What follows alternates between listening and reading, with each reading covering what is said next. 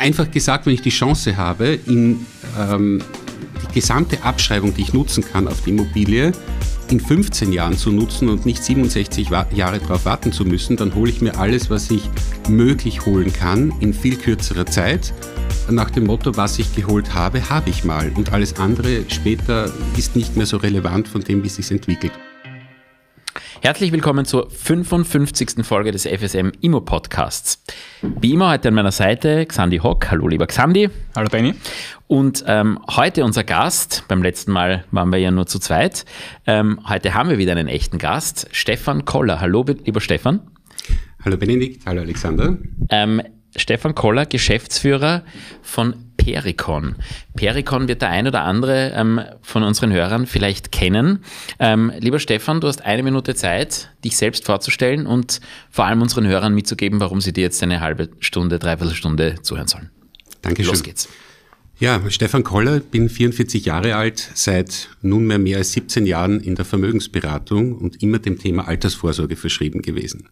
So hat sich bei mir ein Thema entwickelt, das immer von konservativer Ausrichtung geprägt war und über Firmenpensionen sehr viele Geschäftsführer, Managementpensionsmodelle gemacht ist, das Thema Sachwert und konservative Basis immer näher gekommen und mittlerweile sind es hauptsächlich Steuermodelle rund um den Sachwert, insbesondere das Bauherrenmodell im Bereich der Immobilienveranlagung und Vermietungen, mit dem ich mich hauptsächlich mit einem kleinen, feinen und sehr engagierten Team beschäftigen darf. Wir verstehen uns als unabhängiger Vermittler, Berater, aber auch mittlerweile Emittent von Projekten, von Investmentprodukten rund um das Thema Immobilie Sachwert. Mhm. Wir haben dich ja heute äh, zu einem ganz speziellen Thema eingeladen. Du hast das schon angeteasert, nämlich das Bauherrenmodell. Ähm, fast jeder kennt es, ähm, weil er es schon irgendwo gelesen hat. Fast keiner versteht es, ähm, weil es gar nicht so einfach ist, aber doch eine sehr ähm, spannende Alternative zur Vorsorgewohnung, ähm, die ja zumindest in den letzten Jahren sehr viel Anklang gefunden hat. Vielleicht kannst du mal ganz grundsätzlich erklären, was ein Bauherrenmodell ist und wie ein Bauherrenmodell aufgestellt ist. Gerne. Eingangs vielleicht zu dem, fast jeder kennt es, ein Kommentar. Ich habe mal sehr schmunzeln müssen, wie ich in einem äh, Disney-Film in der deutschen Übersetzung äh, Bauherrenmodell gehört habe. Ja, ganz kurz gesagt, oh Gott, hast du vielleicht ein Bauherrenmodell aufgeschwatzt bekommen? Also, tatsächlich, es, es war amüsant, meine Kinder haben es nicht verstanden. Aber äh, es zeigt auch da, dieses dieses Wort und dieses Thema gibt schon sehr lange in Deutschland und in Österreich. In Deutschland mittlerweile nicht mehr, weil sich die Rahmenbedingungen geändert haben. Äh, das ist überhaupt nichts Schlechtes. Es war schon einmal so gut, wie es noch immer ist. Und dann ist aber sehr viel Dynamik entstanden, sehr viel Nachfrage. Und immer wenn ein Markt extrem schnell wächst, passieren natürlich auch, sagen wir mal, Intentionen der negativen Seite oder wo Marktteilnehmer das Gesamte ähm, vielleicht nicht ganz so ideal ausüben, wie man es machen sollte. Dann gibt es auch negative Erfahrungen und Entwicklungen, die vielleicht zu Unmut führen. Und das ist eines der größten Themen. Bauherrenmodelle, glaube ich, noch immer werden großteils missinterpretiert, falsch verstanden und leider oft wegen den falschen oder nicht idealen Motiven abgeschlossen. Jetzt haben wir ja dich da als Experten. Ähm, ich glaube, der Xan und ich wissen auch, was Bauherrenmodelle sind, aber viele unserer Hörer, glaube ich, wissen es nicht. Deswegen mal aus deinem Expertenmund ganz einfach in vielleicht zehn Sätzen, was kann man sich unter einem Bauherrenmodell vorstellen? Gut, also rein sachlich gesehen, ein Bauherrenmodell sollte ein Zusammenschluss von mehreren Investoren, natürlich in der Urdiktion vielleicht von einem einzigen Bauherrn, aber meistens sind es mehrere sein, die sich zusammentun, einen Altbestand erwerben, diesen Altbestand unter der Inanspruchnahme von Fördermitteln für die Althaussanierung kaufen, die das Projekt dann planen und auf ihr eigenes Risiko, das ist jetzt die genaue Diktion, auch baulich umsetzen und dann langfristig vermieten als Einkunftsquelle. Mhm. So, jetzt haben wir schon alles drinnen gehabt im Großen und Ganzen, aber das heißt, gemeinschaftlich eine Wohnimmobilie, meistens sind es Wohnimmobilien, aber gemeinschaftlich ankaufen, gemeinschaftlich sanieren und dauerhaft vermieten. Das wäre die Idee des Bauherrenmodells. Mhm. Okay, das ist äh, mal das Grundkonzept, aber ähm, wir wissen, es gibt verschiedene Abstufungen von diesem Bauherrenmodell. Es gibt ja jetzt die, die von Anfang an das gesamte Projektrisiko übernehmen, natürlich dann auch eine entsprechend höhere Rendite haben, aber da gibt es ja auch ähm, im, auf der Risikoseite äh, bestimmte Abstufungen für ähm, Interessenten und für Investoren. Ähm, was für verschiedene Modelle vom Bauherrenmodell äh, gibt es und worin unterscheiden die sich?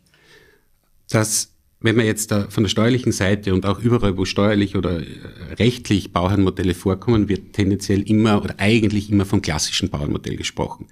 Das Steuerrecht unterscheidet hier nicht. Es gibt grundsätzlich den Begriff Bauherr immer als der große Bauherr. Man hat nur später den kleinen Bauherrn ergänzend noch in den Richtlinien dazu eingeführt. Mhm. So, jetzt habe ich schon zwei Begriffe genannt. Wie können wir es ein bisschen unterscheiden? Es gibt im klassischen Bauherrn ist es ein alleiniger, der schlichtes Eigentum erwirbt, oder es sind mehrere, die im Rahmen einer Beteiligung schlichtes Eigentum erwerben. Und dieser Bauherr, als großer Bauherr, kauft das gesamte Objekt, errichtet es, macht keine Parifizierung und vermietet das Ganze nachher. Der große Bauherr ist der, der alle Möglichkeiten, so wie sie historisch in den letzten 40 Jahren gewachsen sind, ausnutzen kann, aber alle auch daraus resultierenden Risiken tragen sollte. Dann hat man vielleicht auch ja, aus dem Umstand raus, dass man sich mehr Sicherheit bei solchen Projekten gewünscht hat und ein bisschen aufweichend, äh, ja, Austausch mit den Finanzbehörden gesagt, na gut, wir könnten auch einen kleinen Bauherrenmodell zulassen, äh, Entschuldigung, kleinen Bauherrn. Und der kleine Bauherr ist auch steuerlich gesehen Bauherr, weil er gewisse Dinge kumulativ erfüllt, darf aber ein paar Vorteile genießen, die ihm mehr Sicherheit in der Umsetzung bringen. Dafür im Gegenzug muss er auch anfangs schon mehr Steuern bezahlen. Nämlich der kleine Bauherr, jetzt einfach gesagt, um es von hinten aufzuzäumen, der darf ein fertiges Konzept investieren. Beim kleinen Bauherr ist die Unterscheidung zum Vorsorgewohnungskäufer keine große mehr. Er darf etwas fixfertig geplantes, sogar, wenn es der Anbieter ermöglicht, mit einer Preisgarantie erwerben. Gewisse Risiken müssen aber noch getragen werden. Die sind aber praktisch gesehen so klein, wenn das Projekt ordentlich vorbereitet ist. Wir reden von Preisverschiebungen, die sich aufgrund seiner eigenen Anweisungen oder Wünsche ergeben. Das ist irgendwie immer klar. Mhm. Und wir reden von einem restlich verbleibenden Behördenrisiko. Das heißt, Kostenverschiebungen, die sich durch Auflagen von Behörden etc. ergeben haben, das muss er immer weiter tragen, um steuerrechtlich noch Bauherr sein zu dürfen. Aber ansonsten könnte er eine fertige Planung zu fixen Preisen, sogar mit einem Festpreis auf die Baukosten erwerben. Und das sehen wir jetzt immer öfter, dass solche Projekte in die Runde kommen. Das Fertigstellungsrisiko hat er aber auch noch, oder? Ja, zeitlich gesehen zeitlich. ja. Also wir haben im Unterschied zum normalen Eigentumserwerb nach BTVG hier nicht die Möglichkeit zu sagen, es ist in Summe ein gesamter Fixpreis. Es ist auch kein fixes Datum, das nachher penalisiert wird, zu dem das fertig übergeben werden muss. Das hat er nicht. Nur da denke ich praktisch gesehen, wenn das Projekt so weit ist, dass behördlich alles aufgeräumt ist, die Baubewilligung da ist, die Fördervorbeurteilung schon erledigt ist, vielleicht sogar die Baufirmen schon, weil es eine Abbruch-Neubauförderung war, mit Angeboten da sind, dann ist das tatsächliche Risiko kein großes mehr. Die Vorteile dafür auf der anderen Seite sind auch beim kleinen Bauherrn recht hohe dieses Abwägen sollte man im Vorfeld natürlich machen, weil es zahlt sich wahrscheinlich aus, dieses geringe Risiko im Verhältnis jetzt dann auch noch zu tragen. Wir haben demnächst auch einen Steuerberater bei uns zu Gast, ähm, den wir genau zu diesen Themen auch befragen werden, zum Thema Bauherrenmodell. Aber vielleicht kannst du mal vorweg sagen, was denn diese großen steuerlichen Vorteile sind. Es ist ja so, ähm, ein kleiner Ausflug, äh, zur Anlegerwohnung, wenn ich jetzt als Privatperson eine Anlegerwohnung erwerbe, dann unterliegen diese Einkünfte, die ich hier aus Vermietung und Verpachtung dann habe, ganz normal der Einkommensteuer und ich kann ähm, die ähm, AFA entsprechend zur Geltung bringen. Wie ist das bei einem Bauherrenmodell und was ist hier der große Unterschied zur klassischen Vorsorgewohnung? Passt sehr gut, weil bis jetzt haben wir ja nur rein sachlich einmal die mhm. Herangehensweise erklärt. Jeder, der genau. sich das jetzt anhört, Aber denkt sich, ja, wo ist mein Vorteil? Genau, ich muss Außer ja irgendwo auch kompliziert. Wissen, genau. also ich muss ja ähm, wissen, was mein Vorteil ist. Genau, also wenn ich mich jetzt das schnöde Mammon. diesen Regeln unterwerfe und eben hier nicht alles in einem fixfertigen Paket kaufe, komme ich aber in den Genuss nicht die standardmäßige Abschreibung, also die wäre bei einem Neubau 1,5 Prozent auf den Gebäudeanteil, nutzen zu können, weil das ist, und das traue ich mir jetzt als 44-Jähriger sagen, die meisten erleben die vollständige Abschreibung ihres Gebäudeanteils bei Wohnung gar nicht mehr so wirklich. Ich muss aber heutzutage natürlich sofort, wenn ich eine Immobilie steuerlich nutze, die Einkünfte versteuern. Die meisten unserer Kunden, ich kann jetzt nur von meiner Erfahrung sprechen, verdienen aber tendenziell gut bis besser oder sehr gut. Das heißt, eigentlich bleibt man von der Nettorendite oder von der, Entschuldigung, Bruttorendite, Bruttoanfangsrendite, bereinigt um Kosten und Steuern, vielleicht die Hälfte über. Und das ist jetzt der Ansatz, wo das Bauherrenmodell wirkt. Und ich möchte aber vorwegschicken, ich werde es jetzt steuerlich gerne auf den Punkt bringen, aber nachher möchte ich eine zweite Dimension, und das ist die Förderung auch noch unbedingt ansprechen. Weil da kommen wir sowieso hin, passt. keine Sorge. Die Steuer, das ist immer das, warum ich am Anfang das mit dem Disney-Film gesagt habe, das sind Welcher Disney-Film war es eigentlich? Das ja, wenn ich das jetzt noch wüsste, aber ich glaube, es war Shrek. Ich Shrek. weiß nur nicht welcher Teil. es war einer der letzten. Ähm, jedenfalls war es so, dass das halt immer, das war ja, Herr Doktor, haben Sie heuer schon Steuern gespart. Das sind Sprüche, die man leider immer wieder im Vertrieb hört. Und dieses Steuersparen ist halt für viele das Hauptmotiv ja. gewesen und noch immer. Und das ist aus meiner Sicht der falsche Ansatz. Das ist ein wunderschöner Begleiteffekt, aber ich muss die Immobilie verstehen, ich muss das wollen, ich muss mich auf eine langfristige Vermietung einstellen und dann macht das schon Sinn, aber nicht nur des Steuersparens wegen. Oh, aber ohne dir jetzt in deinen Vertrieb da hineinpfuschen zu wollen, aber ich finde das steuerliche Modell trotzdem extrem spannend ähm, und auch für ein Bauherrenmodell sprechend. Deswegen vielleicht, bevor wir zum Thema Förderung ja. sprechen, teaser mal kurz an, ja. wie, das, wie das steuerliche Modell Gerne. ist. Äh, Verständlich, aber äh, auch für Nichtsteuerberater. Einfach gesagt, wenn ich die Chance habe, in ähm, die gesamte Abschreibung, die ich nutzen kann auf die Immobilie, in 15 Jahren zu nutzen und nicht 67 Jahre darauf warten zu müssen, dann hole ich mir alles, was ich möglich holen kann, in viel kürzerer Zeit nach dem Motto, was ich geholt habe, habe ich mal. Und mhm. alles andere später ist nicht mehr so relevant von dem, wie es sich entwickelt. Und dieser Effekt ist nur dort nutzbar, wo die Einkünfte hoch genug sind, um überhaupt durch diese hohen Abschreibungen entstehende Verluste mit anderen Einkünften aufrechnen zu können. Mhm. Das erklärt auch, warum die Hauptkunden von Bauherrenmodellen mittlerweile nicht mehr ganz klassisch nur Ärzte, Freiberufler, Anwälte sind, sondern auch immer mehr gut verdienende Dienstnehmer, Angestellte, Mittelmanagement, Geschäftsführer, aber auch immer mehr klassische Unternehmer, weil mittlerweile das Thema äh, Gewinnausschüttung und geringer Geschäftsführerbezug sich auch gewandelt hat. Also überall, und das ist jetzt eine Faustregel, wo man mehr als 60.000 Euro Jahresbrutto verdient, ist ein Bauernmodell zu diskutieren. Mhm und kann erhebliche Nutzen bringen. Und das jetzt auch wieder einfach auf den Punkt gebracht, wenn ich diese Steuerabschreibungen nutzen kann, dann entsteht durch die Fünfzehntel-Absetzung, das ist da immer dieser Begriff, ist eine schnellere Abschreibemöglichkeit für Herstellungskosten, in Summe immer ein Verlust. 15 Jahre lang haben wir steuerlich einen Verlust. Und diesen Verlust rechne ich mal Schritt eins mit meinen Mieteinkünften auf. Das heißt, in Wahrheit sind meine Mieteinkünfte 15 Jahre lang steuerfrei. Mhm. Darüber hinausgehende Verluste rechne ich mit meinem anderen Einkunftsarten gegen. Und dann habe ich nicht nur steuerfrei den Mietzufluss, sondern darüber hinaus noch eine Ersparnis, die mir meinen Gesamtzufluss letztlich erhöht. Bei den meisten Fällen verdoppelt. Da muss man aber jetzt dazu sagen, ähm, das Ganze steht ja unter dem Damoklesschwert der Liebhaberei. Wenn man das hast du ja auch schon vorher angesprochen, wenn man einen, einen guten Anbieter hat, ähm, der, der ein sauberes Modell präsentiert, wo schon fix, also wo sehr viel geplant ist und gute Arbeit dahinter steckt, dann wird, wird man jetzt auch im Nachhinein die folgenden Jahre ähm, wenig investieren müssen und dann hat man wahrscheinlich die Gefahr der Liebhaberei jetzt nicht so sehr. Aber wenn, wenn jetzt Unvorhergesehenes passiert und man wirklich viel Geld reinstecken muss im Nachhinein als Investor, ähm, einfach weil man im Vorhinein sich das nicht gut genug angeschaut hat oder, oder, oder einfach irgendwas passiert, dann kommt man doch auch eher rasch in die Liebhaberei rein und äh, genießt diese ganzen Goodies dann nicht. Also ich ne, höre auch raus, dass es sehr wichtig ist, ähm, sich, sich ähm, über, den, über den Bauherrn oder über den Anbieter äh, sehr gut zu informieren und eher die Prüfung ähm, ernst zu nehmen am Anfang und dann nicht in, die, in, in, die, in das Liebhabereifahrwasser zu kommen. Thema Liebhaberei. Ähm, ja, grundsätzlich schließe ich mich fast allem an. Es ist ganz, ganz wichtig, dass derjenige, der ein Bauherrenmodell auflegt, für Publikum einen gewissen Erfahrungsschatz hat. Erfahrung ist nicht nur im Baumanagement und in der ganzen Kostenkalkulation und im Management jetzt sehr wichtig, sondern auch im Aufsetzen einer Prognoserechnung, die beim Bauernmodell noch einmal wesentlich mehr Gewicht hat als wie bei Anlegerwohnungen. Nämlich? Ähm, warum? Ja, nein, ja. nämlich äh, Jahresanzahl. Bitte? Die Erfahrung? Jahresanzahl? Nein, nein, die Jahresanzahl, wann es Liebhaberei ist. Ja, das kommt drauf an. Haben wir ein Bauherrnmodell mit Wohnungszuordnung, das gibt's ja auch, da wären wir nachher noch bei den Ausgestaltungen, ja. dann haben wir gleich wie bei Vorsorgewohnungen kleine Vermietung, ist gleich 20 Jahre plus maximal drei Jahre Bauzeit. Mhm. Haben wir das klassische Bauherrnmodell als Beteiligung, haben wir fünf Jahre mehr Zeit.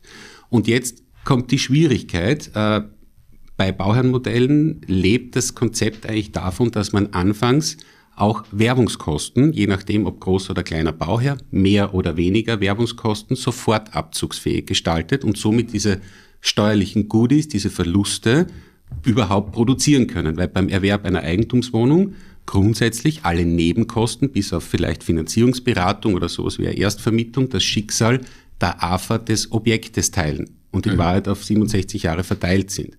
Wenn ich jetzt aber beim Bauernmodell am Anfang hohe Verluste produzieren möchte, was man kann steuerlich, mhm. ist die Frage, geht sich das hinten überhaupt noch in diesem Prognosezeitraum aus? Weil wir starten im Minus aus steuerlicher Totalgewinnsicht. Und das ist eigentlich ein Problem, das nicht einmal mit dem, was ich vielleicht jetzt rausgehört habe, zu sagen, naja, ist der erfahren bei der Umsetzung von dem Bauvorhaben. Wieso würden wir jetzt sagen, wir 10% 20% mehr Baukosten haben? Das ist etwas, das in dieser Zeit sicherlich sehr sensibel ist.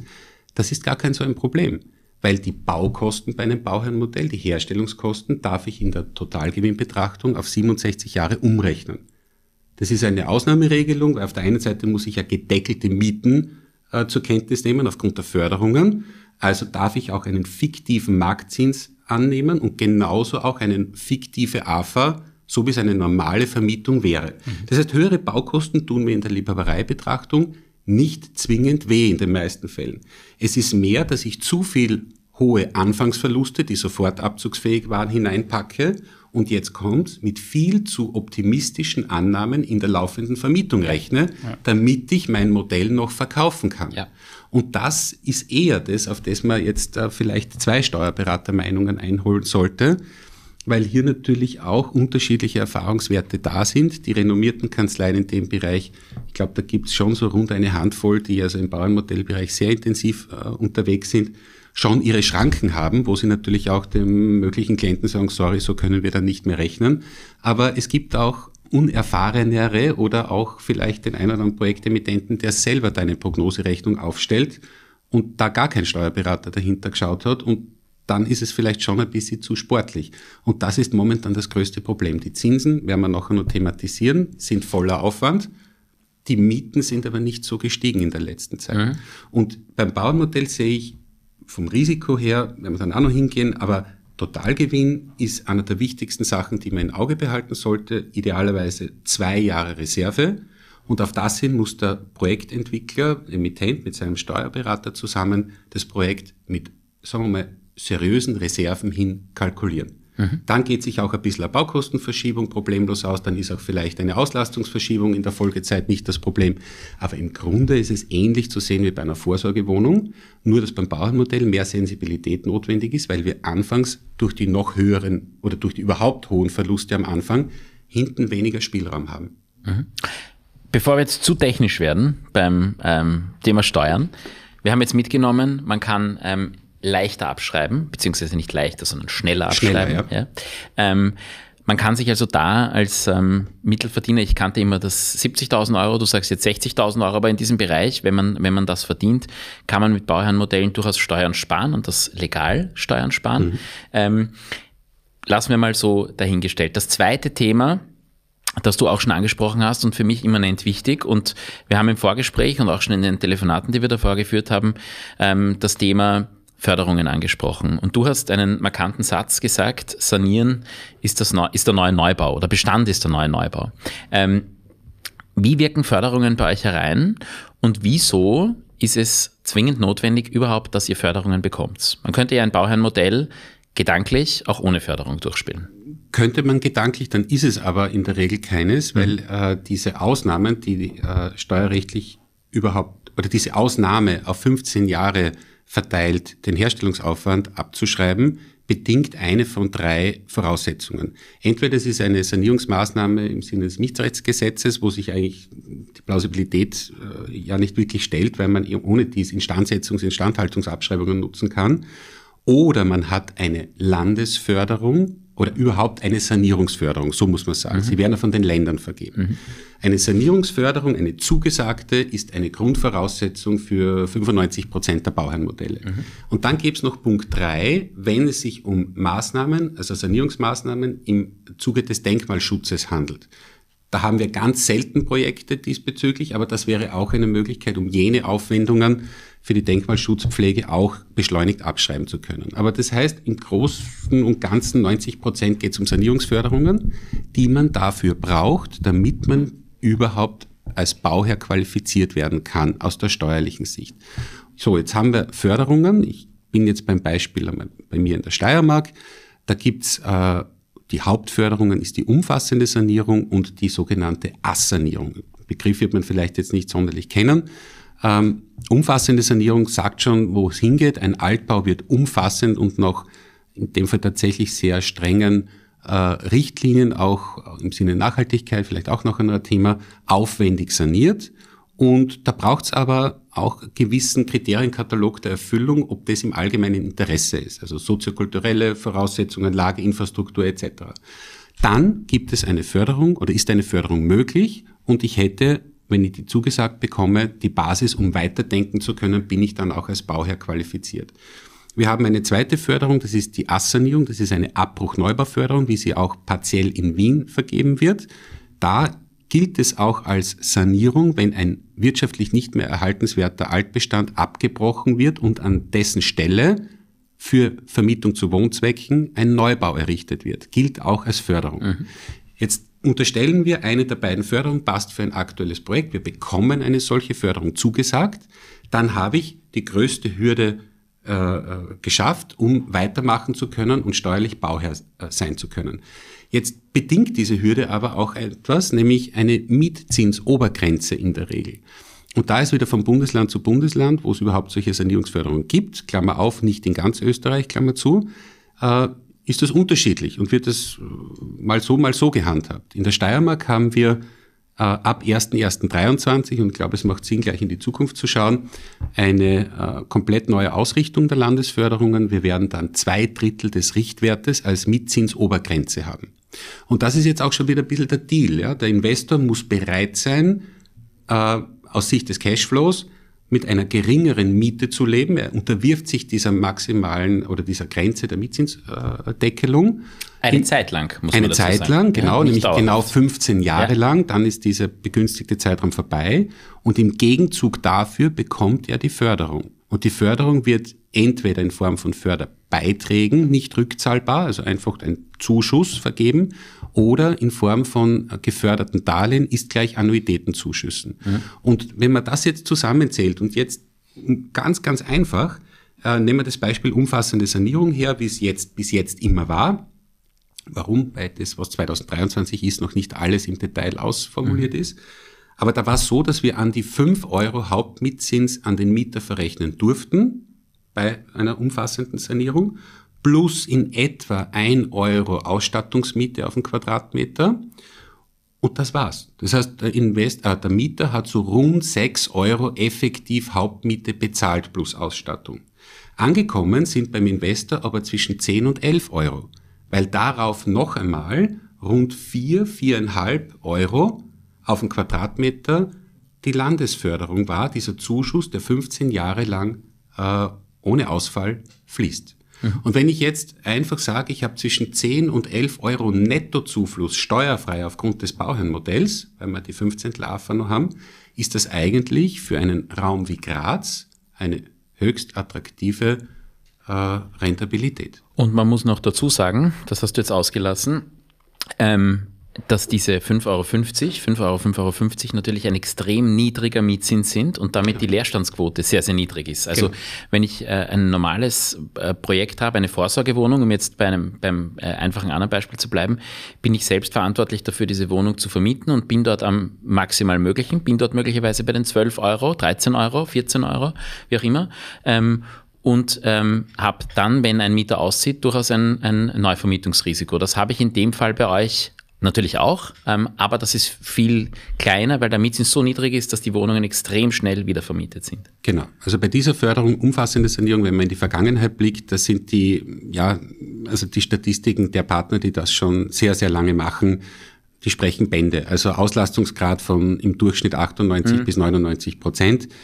Solche Wohnungen kommen auch selten auf die äh, Immobilienplattformen. Sie werden in der Regel über Wartelisten auf den Hausverwaltungen ja. vergeben. Es gibt auch viel, viel weniger davon im Vergleich Gesamt, äh, zum Gesamtwohnungsangebot.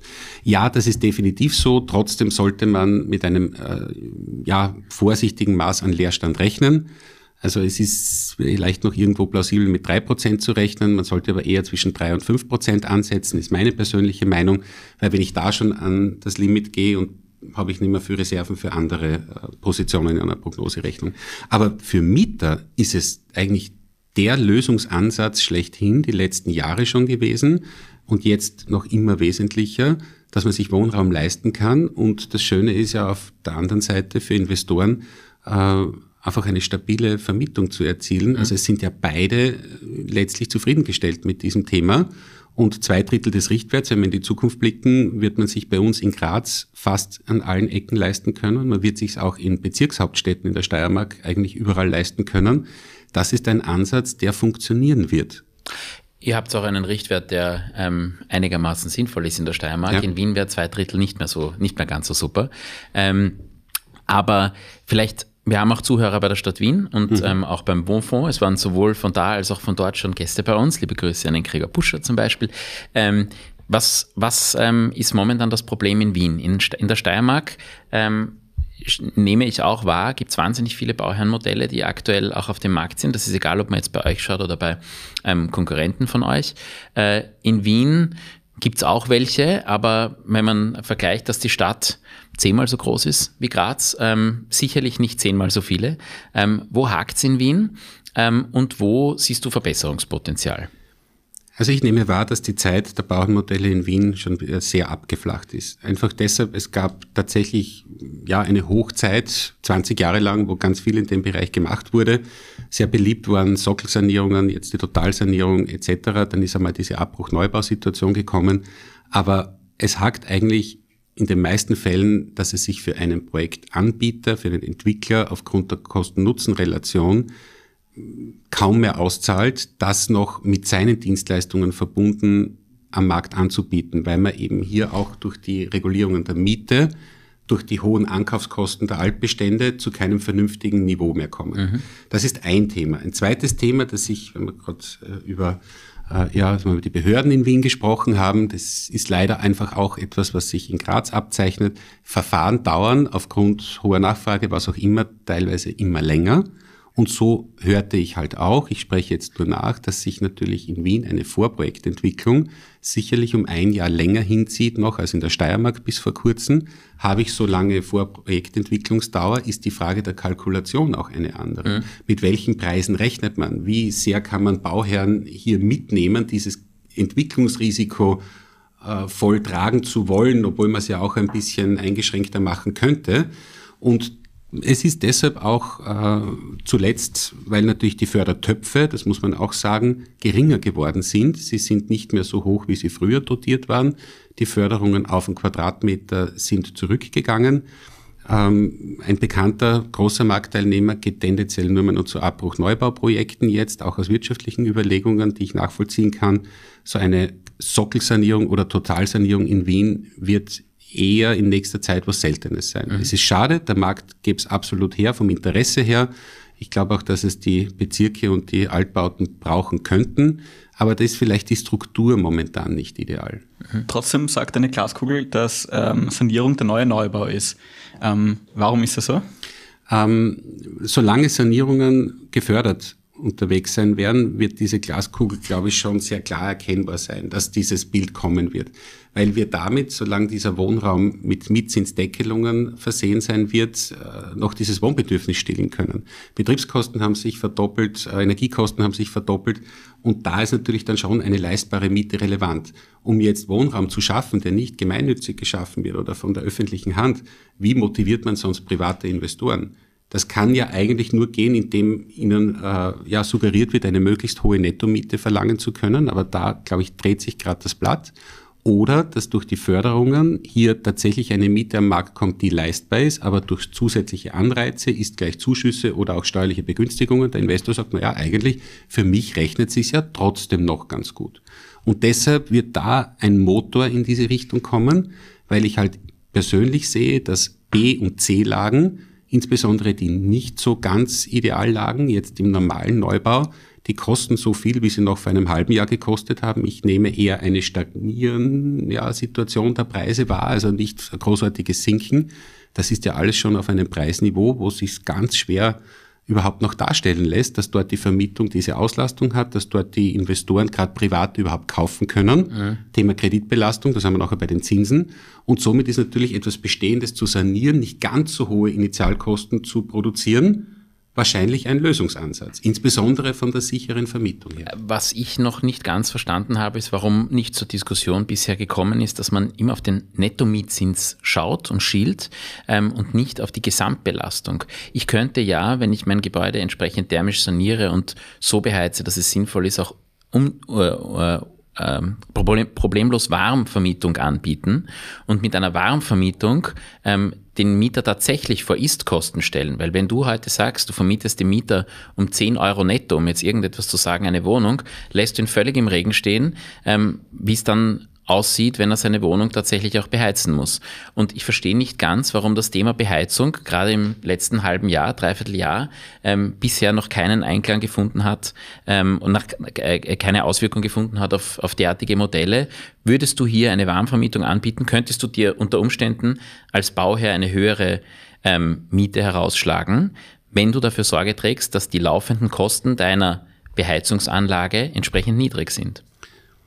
Äh, indirekt ist das schon der Fall, wenn ich die Frage jetzt richtig verstehe, nämlich dahingehend, dass die Anforderungen bei Bauherrenmodellen mit Förderungen, ich schaue jetzt einmal derzeit wieder nur nach Graz in die Steiermark, äh, gewisses äh, Einhalten von Kennzahlen Richtung Energiebedarf und Wärmebedarf erfüllen und Themen wie zum Beispiel Einleiten von Fernwärme Pflichtvorgabe sind, um überhaupt in die Förderung zu kommen jetzt auch im neuen, äh, in der neuen Ausrichtung der Assanierung zum Beispiel äh, ein Klimaaktivzertifikat Silber Voraussetzung ist. Das heißt, es wird jetzt immer mehr in die Richtung gehen, äh, die Immobilie selbst schon so äh, zu konstruieren, dass man vielleicht mit Photovoltaik etc. oder alternativen äh, Lösungen zum Standard hier die Netto Mietzinssituation schon viel mehr in Richtung Bruttomietzins äh, betrachtet. Also es muss der Absolutbetrag leistbar sein. Genau, aber noch ist es nicht äh, endgültig so. Also wenn ich zum Beispiel jetzt ähm, Fernwärme habe, aber auch Geothermie andenken könnte, weiß ich, Geothermie ist in Betrieb deutlich günstiger als Fernwärme. Mhm. Braucht man nur Wien anschauen, wo die Fernwärme jetzt um ähm, 90 Prozent erhöht worden ist. Ja? Also ähm, und noch dazu erheblich aus Gas gespeist und tralala. Ähm, das wäre theoretisch möglich, das zu machen. Ähm, findet aber keinerlei Anklang im Gesetz und ist in, von der Wohnbauförderung auch nicht entsprechend gedeckt, dass ich hier einen höheren Mietzins verlangen könnte. Was ein Win-Win wäre für sozusagen Umwelt, Ökologie und Ökonomie, aber auch des Bauherrn, der diese, der diese Geothermie installiert. Mhm. Ich glaube, dass diesbezüglich noch Erweiterungen kommen werden, was die Richtlinien angeht. In, wir haben halt das Problem, den Bestand zu sanieren, hat bedingte Möglichkeiten, auch zusätzliche Optionen mhm. äh, überhaupt nutzen zu können. Ich glaube, rausgehört zu haben bei uns in der Steiermark, dass man insbesondere die umfassende Sanierung, die Ortskernrevitalisierung und äh, dieses Thema mehr unterstützen möchte. Äh, es ist sehr viel gemacht worden mit Abbruchneubau. Das glaube ich, dem einen oder anderen äh, bei uns in der Regierung ein bisschen zu viel war. Deshalb merken wir hier auch etwas Zurückhaltung, also mehr den Bestand zu sanieren als Hauptausrichtung jetzt zu unterstützen. Und da wird es natürlich schwierig mit solchen Möglichkeiten.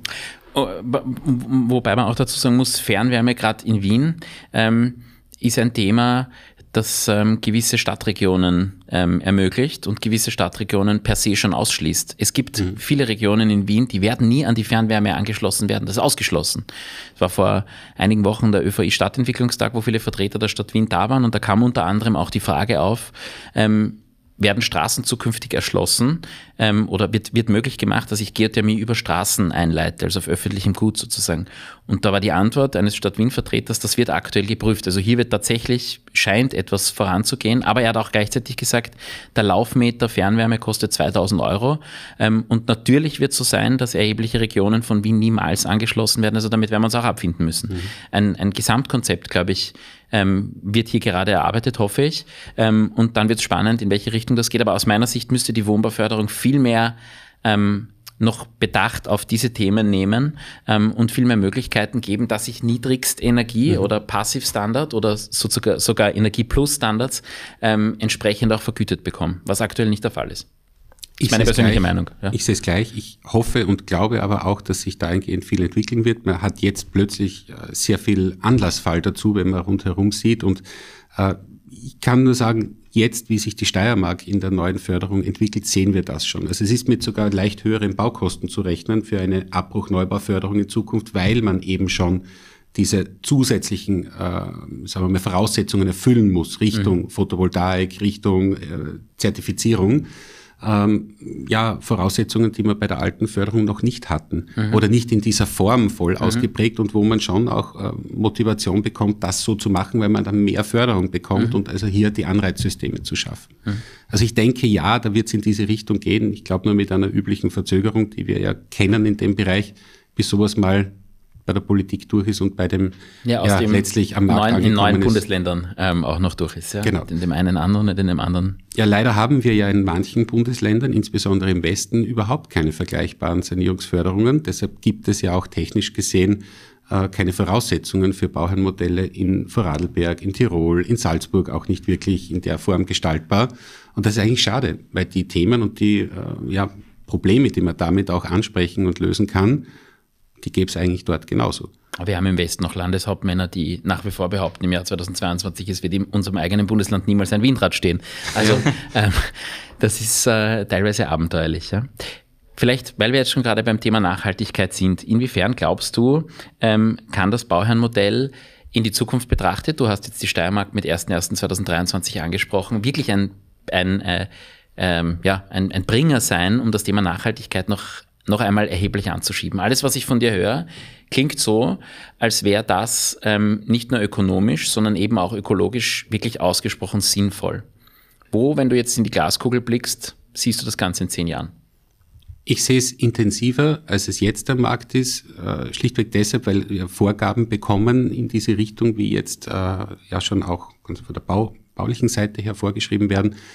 Ähm, aber aus der ökonomischen Seite heraus betrachtet wäre es natürlich leicht, ich stelle irgendwo am Rand eines großen Ortes, einer Stadt, um möglichst günstigen Einkaufspreis, günstige Baukosten einen 0815-Bau hin und vermiete den halt mit einer hohen Rendite. Genau da ist das Bauherrenmodell ja keine Lösung, weil man Auflagen erfüllen muss, die im Regelfall zu nicht billigen Baukosten, sondern zu ordentlichen Baukosten führen das aber wiederum eine nachhaltige Bauweise zu einem großen Teil schon erzwingt. Mhm. Ich muss mich an äh, Qualitäts-, an Materialstandards halten, die ich vielleicht so frei finanziert nicht umsetzen würde. Und das alles wiederum vor dem Hintergrund, dass das gefördert, unterstützt wird und mit Anreizsystemen wie Steuersparnissen etc. getriggert wird. Mhm. Und das wird dazu führen, dass mehr Qualität in den Wohnraum kommt. Das hat wieder auch mit dem Thema soziokulturelle Faktoren, die ja auch in der EU-Taxonomie sehr wichtig sind, zu tun. Ich werde nur dort eine Förderung bekommen, wo dieses Objekt, das zu fördern ist, auch allgemein gesehen einen Mehrwert bringt. Also eine absolute Randlage in irgendeinem Landort, wo man sagt, ja, nur weil jemand günstig irgendwas kaufen konnte, wird nicht zwingend eine Förderung bekommen. Mhm. Das muss schon im Zentrum sein, das muss äh, verkehrsangebunden sein. Ein Beispiel ist der Verkehrstakt. Öffentlicher Verkehr, Verkehrstaktung, da haben wir in Graz gewisse äh, äh Abstufungen, also in welcher, äh, also wie sagt das, äh, Sektor 3, Sektor 4, Sektor 5 das Feld. Und wenn die, der Verkehrstakt zu lange ist, gibt es dort keine Assanierungsförderung. Punktum. Das heißt, es muss schon was sein, was immer weiter ins Zentrum rückt, was also allgemein gesehen, insbesondere für die Bewohner, auch einen Mehrwert bringt. Und das sind Ansätze, wo ich neben der Bauqualität, die einen gewissen Nachhaltigkeitsanspruch schon verfolgen wird oder aktuell schon das macht, auch für die Mieter und die Bevölkerung, die dort wohnt, nachhaltig Mehrwerte schaffen wird. Es ist auch, um jetzt vor den Beispielen ein bisschen aufzuzählen. Ähm, bei der Förderung bekomme ich auch nur für jenen Wohnraum eine Förderung. Bei beiden Förderungen gilt es, wo die Wohnräume gewisse Helligkeit immer haben. Also ich kann also nicht diese schlechte 0815 Kellerwohnung unter Anführungszeichen in ein gefördertes Objekt bringen. Es braucht für jede Wohnung einen ähnlichen Wohnstandard. Und das sind schon Punkte, die letztlich zu mehr Qualität führen werden. Aber ich glaube vor allem aus den Perspektiven Materialien, Perspektiven äh, Ortskern-Nachverdichtung und somit auch äh, ja, allgemein gesehen Verkehrsoptimierung beziehungsweise auch für die Bevölkerung Infrastrukturoptimierung sind sie ein wertvoller Beitrag. Also sind es eigentlich die Länder, die, die dafür sorgen, dass Nachhaltigkeit auch bei den Bauherrenmodellen ankommt oder halt ähm, stärker verbreitet wird, was ja eh super ist.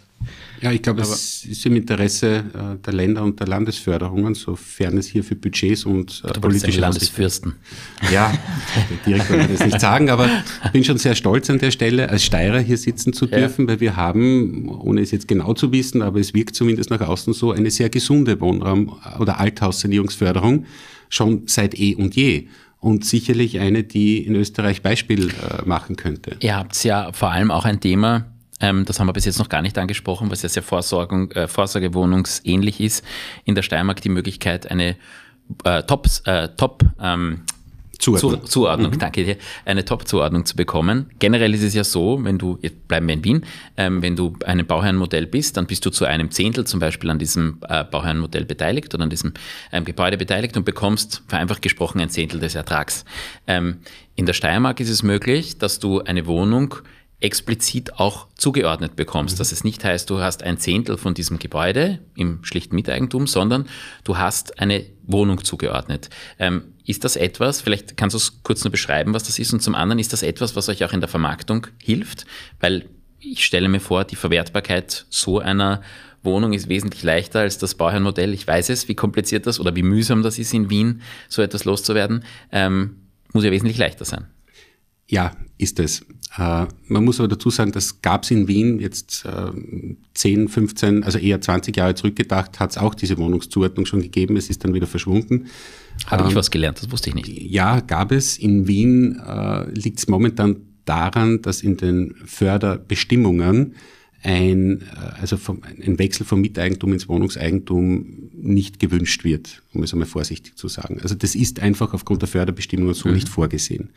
Diese Möglichkeit haben wir in der Steiermark noch. Es ist hier nicht schädlich, wenn man so sagen möchte. Steuerlich gesehen ist es völlig irrelevant, weil ein Wechsel aus dem Miteigentum ins Wohnungseigentum keine Änderung der Bewirtschaftung darstellt. Ich muss mich nur die, Fra äh, die Frage stellen, äh, habe ich alle Voraussetzungen, steuerlich Bauherr zu sein, eingehalten? Und das, was vorher noch nicht genannt wurde, ist, ich muss, äh, bevor es losgeht, Eigentümer der Altliegenschaft sein. Ich muss eine Sanierungsförderung zugesagt bekommen und äh, das bevor die erste, also Eigentümer der Altliegenschaft, bevor ich mit der ersten Bauausführung starte. Und ein gewisses Herstellungskostenrisiko, das wir schon behandelt haben, tragen. Ich sage bewusst ein gewisses. So, wenn ich das alles habe, ist nur die Frage, kann ich eigentlich vom Miteigentum ins Wohnungseigentum? Und in Wien geht das mal nicht. In der Steiermark ist das möglich. Und das gibt schon lange. Also wir kennen solche äh, Projekte sicher schon seit länger als zehn Jahren.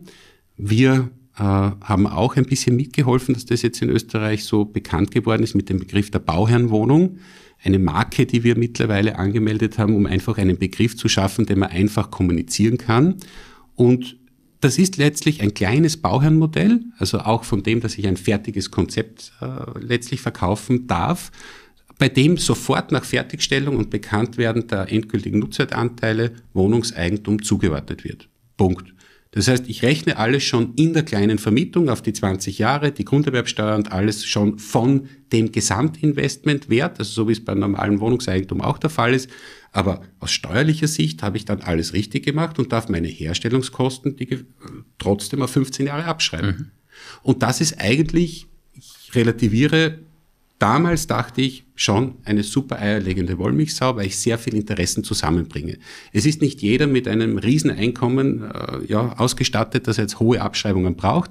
Aber wenn wir jetzt beispielsweise die 60.000 wieder nehmen und ich bekomme aus dem Erwerb einer Wohnung oder einem Investment einer Wohnung mit 50, 60 Quadratmeter rund 10.000 Euro Verluste im Jahr ja, wenn ich da 60.000 Euro Bemessungsgrundlage habe, 10.000 Euro Verlust im Jahr aus Vermietung und Verpachtung, dann kann ich immerhin noch jedenfalls mit 42 Prozent Steuersparnis eine sehr gute Refinanzierung zusammenbekommen. Viele haben ja dann doch 80, 90, 100.000 Bemessungsgrundlage, die sich für solche Anlegemobilien interessieren. Da sind 10.000 Euro Verlust aus einem solchen Investment super verwertet, rein aus der Perspektive. Und natürlich, wenn Herr und Frau Österreicher das erste Mal oder vielleicht ein einziges Mal in ihrem äh, Erwerbsleben in eine Immobilie investieren, was der Österreicher kennt, schätzt das sehr. Das heißt, ah, da habe ich Wohnungseigentum, da bin ich sehr flexibel. Das kommt einfach gut an. Äh, das Ganze hat aber auch Nachteile. Und diese Nachteile sind, es ist nicht alles auf der optimalen Seite. Ich habe allein schon aus dem steuerlichen Blickpunkt raus nicht die gleich hohen Verwertungsmöglichkeiten wie beim klassischen Bauernmodell, was die Anfangsjahre angeht. Da ist sehr viel auch auf 15 Jahre zu verteilen. Und ich habe halt leider auch das Thema, dass ich diese 20 plus 3 Jahre habe. Das heißt, ich muss aus heutiger Sicht deutlich mehr Eigenmittel in die Hand nehmen, mhm. weil ich wesentlich früher fertig sein muss mit dem Ganzen. Und das wird jetzt gerade momentan dazu führen, dass man die Eigenmittelerfordernisse bei wohnungsbezogenen Bauernmodellen ja jetzt schon bei 40 Prozent EK am Anfang, das wird bald bei 50 oder mehr liegen. Ja, ähm, da kommen wir dann noch zum letzten Punkt Zinsen. Mhm. Ähm, aber einen wesentlichen Vorteil hast du äh, noch nicht gesagt, oder zumindest vielleicht habe ich ihn jetzt überhört. Ähm, der Weiterverkauf. Ich also, tue mir danke, viel, viel leichter, ja. eine Wohnung, die mir zugeordnet ist und die ich im Wohnungseigentum habe, weiter zu verkaufen, mal abseits aller steuerlichen Nachteile, die ich hier habe, lassen wir das außen vor, als einen schlichten Miteigentumsanteil von beispielsweise einem Zehntel eines x-beliebigen Gebäudes. Völlig richtig. Und ja. das ist auch sicherlich einer der Hauptmotive für die, die sagen, ich bin mir nicht so ganz sicher, wie stabil meine Investition die nächsten Jahre sein wird. Ähm, ja, ich kann im Grunde, äh, ja, sobald es fertig ist, auf Willhaben einmal inserieren und genau. schauen, was meine Wohnung wert ist und alle steuerlichen Auswirkungen mal dahingestellt. Es geht, ja. Und das ist für viele einfach ein enormes, wichtiges Exit-Szenario. Plus, ähm, in der ähm, Vererbung an meine Kinder tue ich mir natürlich auch leichter, ähm, weil ich keinen schlichten Miteigentumsanteil abgebe. Das würde ich diskutieren wollen, das sehe ich nicht ganz so, weil äh, wenn mir zehn Prozent einem Zinshaus gehören, äh, beispielsweise in einer KG, ich habe die Möglichkeit, einen Share-Deal zu machen. Ich habe hier eine Begünstigung in der Weitergabe. Ich kann zehn Prozent noch einmal in jeweils äh, fünf aufteilen fünf, oder wie auch immer. Das geht halt beim Wohnungseigentum nicht ganz so und ist meistens mit Problemen das geht vorprogrammiert. Gar nicht. Äh, ich könnte es an beide geben, dann schlagen Sie sich den Schädel ein, wer da genau. drinnen wohnen kann, wohnen kann. Aber ich meine nur, wenn, wenn genügend Vermögen zum Weitergeben vorhanden ist, ist es immer schöner, Wohnungseigentum zu ja. haben als schlichte Miteigentumsanteile. Das. Ich will jetzt noch anknüpfen an die Frage von Benny, eine, eine, eine, eine andere Frage. Ja es ist natürlich für viele interessanter, schlussendlich irgendwann einmal Wohnungseigentümer zu sein als schlichter Miteigentümer. Das haben wir gerade angerissen. Wenn jetzt auch jemand, das hast du auch vorher kurz angesprochen, auf die steuerlichen Goodies pfeifen möchte und sofort Wohnungseigentum haben möchte, als Anwalt müssen wir immer das Risiko ähm, im, im Auge haben, dann könnte, könnte ich jetzt zum Beispiel auf die Idee kommen und eine Teilungsklage einbringen, nach zwei Jahren zum Beispiel oder drei Jahren, wann auch immer. Gibt es dieses Risiko? Kann diesem Risiko irgendwie äh, entgegnet werden und wenn ja, wie? Theoretisch gibt es, praktisch hoffentlich nie, weil wenn gute Vertragserrichter und beratende Anwälte zur Seite stehen bei Bauernmodellemittenten, dann wird es im Gesellschaftsvertrag bei einer Miteigentumsgemeinschaft einen Verzicht auf Teilungsklage geben. Also das dann verkaufe ich aber meinen Anteil an einen Dritten, überbinde dem nichts, ja, und der macht dann die Hierarchiereaktion. Ja, also ich muss auch sagen, deshalb ist für mich persönlich die Kommanditgesellschaft das bessere Vehikel mhm. für Beteiligungsmodelle. Wir haben hier mehr äh, allgemein geregelte Rahmenbedingungen. Es ist eine GmbH und Co. Ein idealer äh, ja, Raum für so etwas von der Gestaltung, weil, und das ist jetzt das Wichtige, ich kann beim KG-Modell problemlos in dem Gesellschaftsvertrag heute schon festhalten, dass es nach Ablauf bestimmter Fristen, Klammer auf der steuerlichen Fristen, eine Möglichkeit gibt, eine Realteilung vorzunehmen. Und jetzt kann ich aus meinen vielen, vielen Beratungsgesprächen äh, sagen, was ist denn unseren Kunden, den Investoren wirklich wichtig? Es ist ihnen nicht so sehr wichtig, dass sie vielleicht nach vier Jahren die Reißleine ziehen können. Weil da muss ich am Anfang schon in der Bedarfserhebung drüber diskutieren, ob wir das überhaupt machen sollten. Es ist ihnen aber wichtig, irgendwann am Ende des Tages doch den realen Wert ihrer Immobilie zu bekommen. Und das ist vielleicht nicht am Sekundärmarkt möglich, wenn ich Anteile verkaufe. Ich sage vielleicht nicht. Es gibt sogar eigene Seiten schon, wo das. Ja, ähm, es gibt auch ganz andere Beispiele, wo das super Geschäfte mhm. sein können. Aber sagen wir vielleicht nicht, sondern der möchte dann sagen, wenn alles nicht so kommt, wie ich es gerne hätte, dann möchte ich das Wohnungseigentum wirklich besitzen und genau. weiterverkaufen können. Und wenn ich jetzt ein KG habe, wo wir Realteilungsoptionen drinnen stehen haben, die steuerlichen Fristen sind wichtig, so oder so, weil selbst wenn ich gleich Wohnungseigentum habe, dann kann ich auch nicht einfach ja, ja. so nach 13 Jahren verkaufen, aber Liebhabereibeurteilung, dann ist das so oder so schlecht. Aber sagen wir mal, die steuerlichen Fristen sind vorbei. Unterstellen wir, es ist das 23. Jahr. Naja, dann steige ich aus äh, und sage, wir einigen uns jetzt nicht auf einen Preis mit meinen Mitgesellschaftern, ähm, dann hätte ich gern Wohnungseigentum. Dann wird die Liegenschaft geteilt, dann es kommt, ich erkläre gleich warum, fast nie vor. Und dann hätte ich halt meine zwei Wohnungen. Gut, Mit diesen Wohnungen kann ich dann selbst auf den Markt gehen und versuchen, die zu verkaufen. Wenn ich das drinnen stehen und geregelt habe, dann ist es für viele einfach klar, damit komme ich, wenn alles ganz anders kommt als erwartet, letztlich dorthin, wo ich hin möchte. Und egal, ob ich jetzt drei Prozent an der Liegenschaft habe oder 30, ich habe das gleiche Recht wie die anderen. Mhm. Nur, es kommt fast nie vor. Weil der wahrscheinliche Weg ist, dass jemand in dieser Zeit bis zum, sagen wir, 25. Jahr brauchen vereinzelt vielleicht Investoren Geld, aus welchen persönlichen Gründen auch immer. Wenn ich davor aussteige, gibt es in der Regel äh, für, für, das, für den Exit klare Regelungen. Die Regelungen lauten meistens Verkehrswert, der durch Sachverständige festgestellt wird, abzüglich offener Verbindlichkeiten, abzüglich einer eventuellen Pönalisierung. Warum er Pönale? Aber wir will es jeden schmackhaft machen, dass er in der Förderzeit und in der ganzen begünstigten Zeit, wo die Gesellschaft doch steuerlich ein Vehikel aufrechthalten soll, aussteigt. Aber er kann. In der Regel sind 20 Prozent Penalisierung drauf. Eine besserstellende Vereinbarung ist ja immer im Konsens zu treffen und es kommt somit darauf an, will ich nach sieben Jahren aussteigen oder überhaupt gleich noch drei?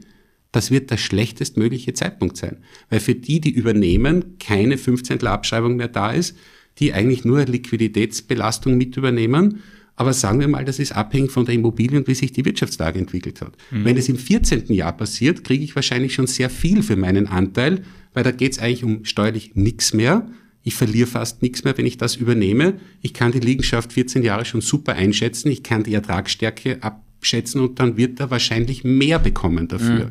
Und danach ist es eigentlich egal, weil wenn jemand im 18. Jahr aussteigt und die steuerlichen Fristen sind noch nicht vorbei, dann wird er zum Verkehrswert Klammer auf, abzüglich offene Verbindlichkeiten, aussteigen können. Und das ist dann eigentlich nicht mehr so weit weg zum normalen Wohnungseigentum, weil der Verkehrswert wird ja von in der Regel zwei unabhängigen Sachverständigen festgestellt.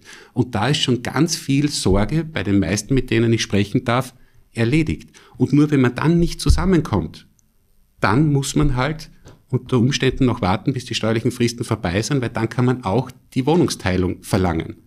Aber meistens in neun von zehn Fällen passiert es über eine Abschichtung, wo die anderen Investoren denjenigen auszahlen, weil die übernehmen ja auch dessen Wert und die mhm. Mieterlöse etc. oder ein Verkauf an Dritte. Mhm. Aber es ist definitiv nicht so flexibel wie Wohnungseigentum und deshalb eher für die, die sehr konstant ihre Zahlungsströme und ihre Investments einschätzen können. Ja, wo man auch sagen muss, ähm, das ist einfach viel leichter handelbar, wenn man in einer Gesellschaft ist, als wenn jetzt 20 natürliche ja. Personen im schlichten Miteigentum ja, Vor allem, Sie haben ja kein Vertretungsorgan nach außen. Es wird ja auch immer die Frage genau. unter den Tisch gekehrt, was passiert denn nach sieben Jahren? Wer kümmert sich um diese Miteigentumsgemeinschaft?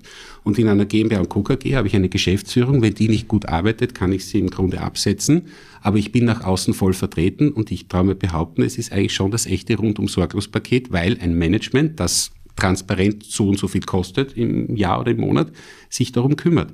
Und die meisten unserer Investoren haben ganz andere Brotberufe, warum sie genau das heute schon sichergestellt haben wollen, dass in zehn Jahren das noch jemand macht. Mhm. Und ich finde, obwohl ich sehr viel auch mit Vorsorgewohnungen zu tun habe, viele Vorsorgewohnungen unseren Kunden schon vermittelt habe, dort ist es in den seltensten Fällen sichergestellt, dass heute schon klar ist, wer das in zehn Jahren macht und schon gar nicht zu welchem Tarif. Wir haben viel jetzt besprochen. Ein wichtiges Thema haben wir noch ausgelassen. Das ist die Zinsentwicklung. Wir haben eine Verdreifachung, würde ich sagen, der Zinsen seit Anfang dieses Jahres. Ähm, von roundabout einem Prozent auf roundabout drei Prozent, ein bisschen mehr. Wenn wir jetzt nur den Fixzins anschauen, welche Auswirkungen hat das auf dein Geschäft? Ja, keine guten momentan, weil wir es gewohnt wurden in den letzten Jahren, dass das Fremdkapital immer günstiger war. Das heißt, dieser Niedergang der Zinsen oder letztlich diese zinslose Umgebung hat es gerade noch erlaubt in den letzten Jahren, dass die Kosten letztlich für die, ja, sagen wir, die Gesamtinvestitionskosten steigen konnten. Jetzt haben wir die Situation, sie sind noch immer gleich hoch, aber die Zinsen haben sich verdreifacht. Das heißt, von einer steuerlichen Prognoserechnung aus betrachtet ist der Aufwand, der in diesen 20 oder 25 Jahren zu rechnen ist, hat sich massiv durch Zinsbelastung erhöht. Mhm. Die Luft, die wir noch haben, nämlich in Wahrheit äh, mit ordentlichen Reserven auch noch einen Deckungsbeitrag oder die Honorare der Projektanbieter unterzubringen, die wird immer dünner. Und das ist eigentlich die Schwierigkeit, äh, Bauherrenmodelle überhaupt noch vorsichtig und seriös rechnen zu können, weil ich ja trotzdem an diese Rahmenbedingungen und Schranken gebunden bin, aber nicht zu optimistisch die Erlöse planen darf. Weil das wäre natürlich immer der Ausweg. Ich rechne dann halt mit höheren Mieten, mit höheren Indexierungen. Und darüber lässt sich natürlich trefflich streiten, ob die eintreten werden. Nur weil die Zinsen steigen, glaube ich persönlich nicht, dass sich die Mieten entsprechend äh, erhöhen werden, weil wir halt einfach immer sehr zeitverzögert und schleppend mit dem umgehen und vielleicht kurz vor einer Rezession stehen. Ja, also ich finde es sehr mutig momentan. Ähm äh, ja, Prognosen abzugeben. Das muss wahnsinnig schwierig sein. Darauf hat ehrlicherweise auch meine Frage abgezielt. Ähm, ihr gebt ja üblicherweise diese Prognosen am Anfang mit. Ähm, und wie man das momentan realistisch rechnen kann, ja, kann Respekt, ich aber ja. doch ein bisschen dazu noch äh, erklären, nicht mehr über eine hinten super tolle Rendite. Ja. Weil diese Rendite rechnet sich ja aufgrund des Nettokapitalansatzes mhm. in der Zeit und ähm, ich glaube, da, die, die auf das schauen heutzutage, äh, sollten sich noch einmal fragen, ob sie das System Bauherrenmodell verstanden haben, ja. wenn sie sich für sowas interessieren. Dass das System im Verhältnis zu einer normalen Eigentumswohnung, die gleich viel kostet, für sie wahrscheinlich attraktiver ist, können sich die meisten schon aufgrund des Umstandes, dass sie die Herstellungskosten auf 15 Jahre verteilt abschreiben können, errechnen. Da brauche ich keine Rendite ausrechnen. Aber egal, ob das Eigentumswohnung ist oder Bauernmodell, keiner weiß, wie sich die Mieten entwickeln. Ich glaube nur, dass es sich vorsichtiger entwickeln werden, als uns lieb ist, weil es halt einfach einen Druck auf die Bevölkerung gibt, die Wohnkosten jetzt weiter günstig zu halten. Aber sollte man da nicht korrelierende Liebhabereifristen vorsehen? Weil sollte die man? 20, 25 Jahre werden verdammt schwer. Wenn ich mir es wünschen dürfte, natürlich, ja. nur da ist noch keine Bewegung so wirklich absehbar. Und das ist eigentlich, glaube ich, ein Missstand, der hoffentlich irgendwo Anklang findet, dass man sich damit beschäftigt. Deswegen reden wir jetzt drüber. Ja, es wäre schön, wenn es ganz viele hören, die ja. jetzt in diese Richtung vielleicht irgendeinen Einfluss haben. Das ist natürlich schwer. Ja. Äh, und man braucht nur schauen, ich habe Baukosten vor zehn Jahren von rund 15, 1800 am Quadratmeter reine Herstellungskosten gehabt. Jetzt ist man eigentlich unter 3000 nicht mehr dabei.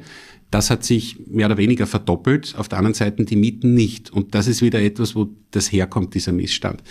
Jetzt, wie kann man dem entgegenwirken? Ich glaube, man sollte die Chance nutzen und halt nicht mehr jeder kann das machen, sowohl die Vorsorgewohnung als auch das Bauherrnmodell, aber mit mehr Eigenkapitalreserven reingehen. Und wenn es sich dann doch besser entwickeln sollte, hat man einfach noch mehr Puffer und Reserven hinten. Aber mit der Höhe des Eigenkapitals federe ich momentan die höhere Zinsbelastung in einer Prognoserechnung ab. Die Immobilien sind ja deshalb nicht schlechter. Die Vermietungsstabilität ist auch nicht schlechter. Es ist nur der, die, die Eingangsschranke ist eine wesentlich höhere geworden mhm. durch diese Entwicklung. Mhm. Ist es nicht eine Möglichkeit auch ähm, einfach mehr Investoren in ein Projekt reinzulassen, wenn man jetzt bedenkt, dass, ähm, dass, dass ein, ein Interessent vor der Entscheidung steht, entweder Anlegewohnung oder Bauherrenmodell äh, und man auch bei einem Bauherrenmodell mit vielleicht 20 Prozent von einem typischen Anlegerwohnungspreis äh, mitmachen kann, dann ich einfach mehr Investoren reinlasse. Ähm, die können sich natürlich jeweils besser einen niedr entsprechend niedrigeren Betrag leisten als einer, ähm, ähm, der halt ein, ein Fünffaches zahlen muss ähm, und so einfach die, die Zinslandschaft oder die Zinsentwicklung dadurch abfedern, dass einfach mehr Leuten die Investmentmöglichkeit offen steht. Ja, ist eine Möglichkeit, wird auch fabriziert. Also darf das Beispiel äh, sicher des größten Marktteilnehmers nennen, die in Wien durchaus Projekte jetzt gerade haben, die schon sehr groß sind und wo die Mindestbeteiligungen auch nicht mehr allzu viel Quadratmeter Fläche erlauben. Ja, das ist aber so, finde ich, ein ganz plausibler Weg, um eben diese Einstiegshürde gering zu halten. Das sind dann kleine Bauherrenmodelle, jetzt auch von der ganzen steuerlichen Beurteilung her, und die haben schon sehr viel Nachfrage. Ähm, umgekehrt, diese eigentliche Idee und auch vielleicht noch das klassische Bauherrenmodell, wie es eigentlich gedacht war, ausschöpfen zu können, also mit möglichst viel steuerlichen Rahmenbedingungen, Möglichkeiten, das würde das gar nicht erlauben. Weil es ist ja auch, um großer Bauherr sein zu können, notwendig, eine Mitbestimmungsmöglichkeit und eine die Herrschaft über so ein, ein, ein Bauvorhaben zu dokumentieren. Das geht nicht, wenn ich einer von 35 bin, die ein 1000 Quadratmeter Zinshaus besitzen. Ja. Äh, also das ist also völlig unplausibel. Und deshalb ist in den meisten Fällen oder auch wie wir unsere eigenen Projekte gestalten so, dass sich erstens einmal nicht zu viele um so ein Bauherrenmodell tummeln sollten, weil einfach keine Argumentation mehr möglich ist, dass das so funktionieren kann, wie es funktionieren sollte. Wir hätten auch gerne, dass die Leute bei klassischen Bauernmodellen sich über die mobile Gedanken machen, auch Beschlüsse fassen, dass sie die Planung nicht wollen oder eine andere wollen. Aber sie müssen außer sich damit beschäftigen im Sinne von einmal ordentlich durchdenken, äh, in den Anfangsphasen mit Entscheidungen treffen, sonst operativ ja nicht viel machen. Aber dann hat man schon die Möglichkeit, dass man die Größenordnungen so wählt, dass für den Fall einer etwaigen Teilung zumindest auch für jeden eine Wohnung möglich wäre. Ja, ja. Das ist jetzt wieder ein so ein Punkt. Das ist leichter vom Eingang her mittlerweile, ja, weil wir bei einer KG nicht den neuen Kreditvergaberichtlinien äh, unterlegen sind, mhm. hier noch ein bisschen günstigere Voraussetzungen haben. Aber nur sowas zu machen, um später, und jetzt dreht sich der Kreis wieder zurück, einen Miteigentumsanteil zu haben, den man nur am Zweitmarkt verkaufen kann, weil man gar kein Wohnungseigentum begründen kann, wenn mir zehn Quadratmeter gehören. Das wird schwierig. Da stehen wir wieder vor dem Henne-Ei-Problem. Wo geht's hin? Und ich glaube schon, dass man schauen sollte, äh, wer das Geld nicht hat, um so etwas jetzt zu machen. Wir reden also von rund ja, 40.000 bis 50.000 Eigenkapital, meistens auf drei Jahre verteilt so ein Vorteil zur Vorsorgewohnung, wo ich es gleich brauche, so brauche ich es zumindest verteilt auf die Development-Zeit, ähm, und 60.000 plus verdient, wo das nicht zusammenpasst, möge vielleicht doch in eine andere Richtung schauen. Es ist niemandem geholfen, wenn man da Kunden in ein Korsett quält, wo sie überhaupt nicht hinpassen. Und dann ist eigentlich noch ganz gut möglich, sowas umzusetzen. Aber wir werden eine Zeit jetzt sehen, wo mehr Barzeichner den Markt bestimmen werden weil sie einfach sagen, da stimmt unterm Strich durch die steuerfreien Mitzuflüsse noch die Rendite für mich. Ich kann also auch noch drei bis vier Prozent Nettozufluss erlangen durch eine Wohnimmobilie. Wo geht das noch? Ne? Also das ist ja leicht schwierig mittlerweile geworden. Und die einfach sagen, bevor ich jetzt 20 Prozent Fremdkapital dabei habe, kann ich es gleich aus Eigenmittel bedienen. Dann haben wir auch kein Problem mit den jetzigen Kostenstrukturen und ganz vorsichtigen Berechnungen. Aber die Zeit ist noch nicht da, wo wir nur über Barzeichner reden. Wir reden heute über nicht mehr so viel Eigenkapital, wie es noch vor fünf, sechs Jahren der Fall war, wo sich das am Anfang fast von alleine finanziert so hat. Wenig Eigenkapital. Ja, Entschuldigung, danke, ja. wenig. Wir reden jetzt schon von mehr, aber das ist einfach eine Entwicklung dessen, dass es die letzten Jahre so günstig war. Ja. Wir haben viel gelernt heute ähm, über Bauernmodelle, nämlich ich habe auch wirklich viel gelernt. Ich ähm, auch, ja. Wir haben am Schluss an äh, unsere Gäste immer die Frage, was Sie einem jungen Menschen empfehlen würden, der heute in der Immobilienbranche revisieren möchte. Was wären deine drei, vier Eigenschaften, die du für wichtig hältst, dass du auf diesem glatten Parkett des Immobilienbereichs ähm, äh, ja, was werden kannst? Einsatz und Fleiß und Lernbereitschaft und offen sein für Neues. Ich glaube, dass diese Branche sich sehr entwickeln wird in der nächsten Zeit. Eine neue Dynamik beginnt jetzt und ich bin auch äh, vom Rande äh, der Immobilienbranche eigentlich aus der Vermögensberatung hier rein äh, und fühle mich äh, auch nicht voll drinnen, weil wir nur einen, einen, einen kleinen Teil bearbeiten eigentlich. Aber es ist unheimlich faszinierend. Es ist ein sehr äh, langfristiges Business und das wird es auch immer bleiben. Wohnen ist und bleibt ein Grundbedürfnis, heißt ja nicht umsonst Real Estate. Ähm, aber es wird sich der Markt wandeln. Und wer hier bereit ist, äh, offen reinzugehen und zu lernen und von klassischen äh, Gelerntem vielleicht auch abzuweichen und mit, mit einem gewissen innovativen Charakter reinzugehen, der kann ganz viel bewegen. Ich sehe es an uns, dass wir hier auch äh, jedes Jahr was Neues am Tisch haben und das macht unheimlich viel Spaß. Von der Ausbildung her ist ein grundsolider, breiter Zugang, glaube ich, das Allerwichtigste. Da muss es keine hochspezifische fachliche Vorbildung haben. Da ist eher ein breiteres Verständnis, insbesondere im wirtschaftlichen, vielleicht auch im rechtlichen Bereich, sehr von Vorteil. Und dann ist eigentlich die Frage, in welche Richtung geht man mehr. Und da es zählt immer wieder Fleiß, Einsatz und Lernbereitschaft. Das würde ich mir auch noch viel mehr wünschen, als ich selber jetzt sehe, wer also in unserem Bereich sich bewirbt, wer mitmachen möchte, etc. Also solche Menschen und Kontakte würde ich mir mehr wünschen. Wir auch. Ähm, aber äh, das ist ein Zeichen der Zeit, glaube ich, dass wir als Arbeitgeber momentan äh, uns nach den Arbeitnehmern richten, nicht umgekehrt. Ähm, vielleicht ändert sich das auch einmal wieder. Aber die guten Unternehmen setzen sich am Ende des Tages doch durch. Ich hoffe. Lieber Stefan, es hat ähm, sehr viel Spaß gemacht und vor allem war es wirklich hochinteressant. Wir haben heute, äh, manchmal bekomme ich den Vorwurf von äh, dem einen oder anderen, der sich unseren Hörer, äh, unsere Podcasts anhört, ähm, immer wieder dasselbe zu hören. Das war heute definitiv nicht der Fall. Wir haben sehr viele neue Sachen Danke. gehört.